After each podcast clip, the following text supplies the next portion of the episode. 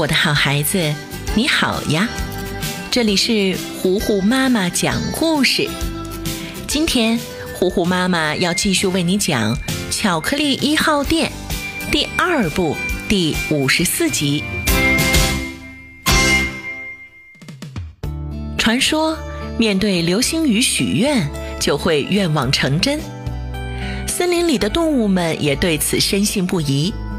纷纷在狮子座流星雨来临的时候，闭上眼睛，双手合十，心里默念着自己的小愿望。幸运的小呆还捡到了一颗绿色的许愿石，他相信这个东西是上天赐给他的礼物，有了它便会梦想成真。呃你你们只能看看，但不能抢走，这可是我的石头。动物们一个个都围着小呆，很是羡慕。可是蒙多却叫来胖仔，想要把许愿石收入囊中。胖仔，快过来！你拿着弹弓对准小呆的后脑勺，我去对付那些动物们。嗯，好的，老大。胖仔爬到树上，坐在树杈中间，准备好弹弓。而蒙多呢？大摇大摆地走到动物面前，撩开他的袖子，露出肌肉，厉声厉气地说：“啊，这许愿石是本大王的，轮不到你们说话。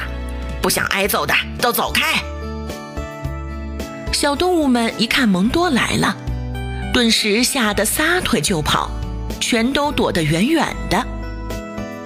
小白兔一看情况不妙，立刻去巧克力店找可可。现在就剩小呆一个人在这里啦，他紧紧地抱着许愿石往家里跑，砰！却被一个石头砸中了脑袋，小呆倒在地上晕了过去。幸好这时卷毛可可和大嘴狼赶到了，他们一个人抱着小呆，一个人去堵蒙多。蒙多赶紧把许愿石扔给树上的胖仔。胖仔伸手一抓，却没能掌握住平衡，从树杈上摔了下来，只好又把许愿石丢给蒙多。蒙多灵机一动，抢走许愿石，带着胖仔往山上跑，很快就消失不见了。啊，知道吗？站得越高，离天空越近，愿望就越容易实现。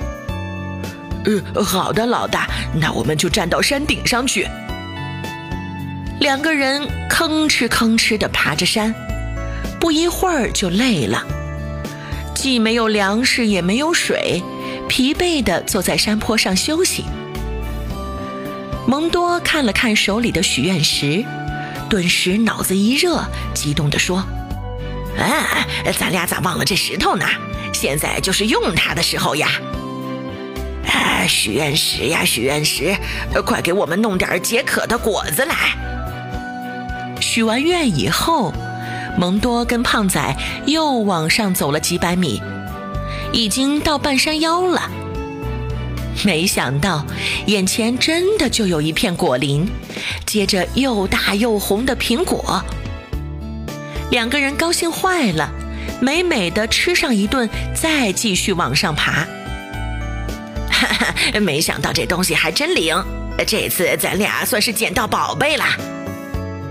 走了很久很久，蒙多和胖仔终于到了山顶，两个人各自说出了自己的愿望。呃，我要好多好多的钱，我要好多好多的吃的。不仅如此，蒙多和胖仔还订了一套山脚下的豪华别墅。心想着把钱的事儿交给许愿石解决，可是刷完信用卡，蒙多却发现根本就没有人替他还钱。看着巨额账单，蒙多伤心欲绝。啊，传说中的许愿石都是骗人的，原来还得靠自己赚钱呐！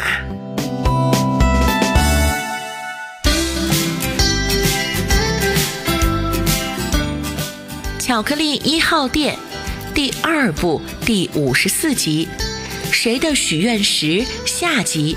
今天就为你讲到这里啦，我的好孩子，我是最会讲故事的糊糊妈妈。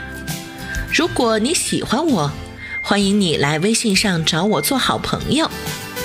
你可以在微信公众号搜索“糊糊妈妈”，加微的那一个就是我啦。